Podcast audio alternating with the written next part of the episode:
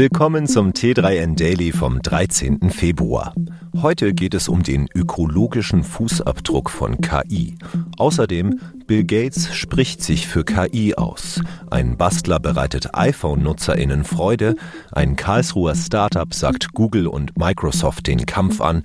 Und Rihanna verzaubert GamerInnen.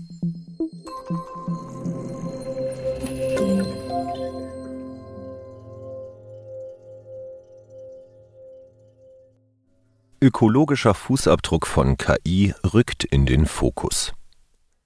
Chatbots wie ChatGPT sind derzeit in aller Munde. Doch ein Thema wurde bislang noch nicht wirklich thematisiert. Der ökologische Fußabdruck der KI. Denn dieser hat es in sich, wie verschiedene Fachleute im Magazin Wired bestätigten.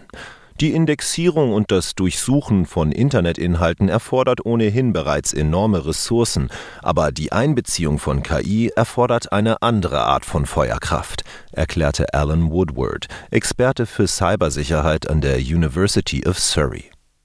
Laut einer unabhängigen Analyse soll allein das Training des GPT-3-Modells von OpenAI 1287 Megawattstunden verbraucht haben. Das entspricht angeblich 550 Hin- und Rückflügen einer Person von New York nach San Francisco. Microsoft und Google halten sich diesbezüglich noch bedeckt. Sie haben bislang keine offiziellen Informationen zur benötigten Rechenleistung der KI veröffentlicht. KI. Bill Gates sieht Vorteile für die Arbeitswelt. Mehr Vorteile als Nachteile? Geht es nach Bill Gates, bieten KI-Tools wie ChatGPT einige Vorteile für die Arbeitswelt. Wie groß der Hype um ChatGPT ist, zeigen die aktuellen Zahlen. In nur zwei Monaten nutzten 100 Millionen Personen den KI-Chatbot. Doch es gibt auch kritische Stimmen.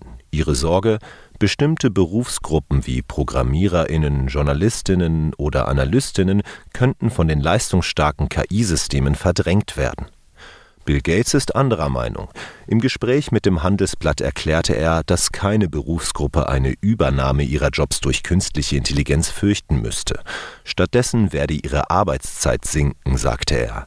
Gates glaubt, dass die KI-Maschinen künftig Routineaufgaben übernehmen und sich die Menschen so auf die wichtigen Tätigkeiten ihres Jobs konzentrieren können.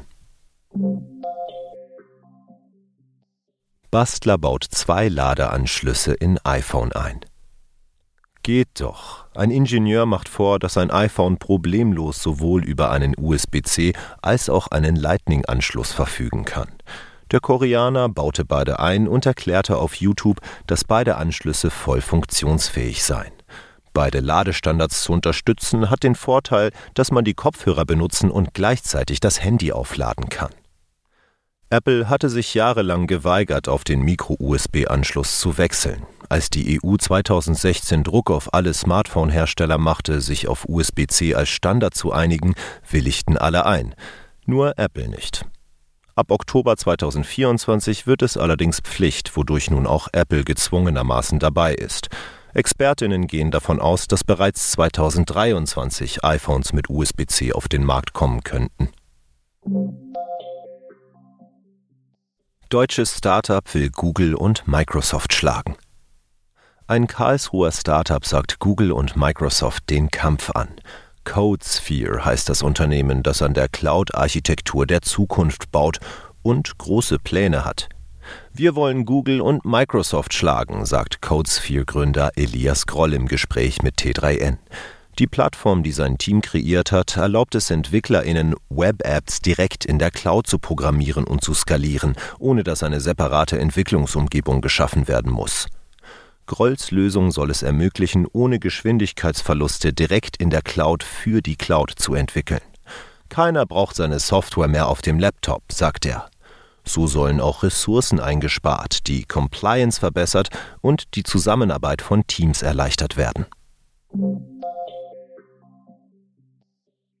Super Bowl Show. Rihanna verzückt GamerInnen.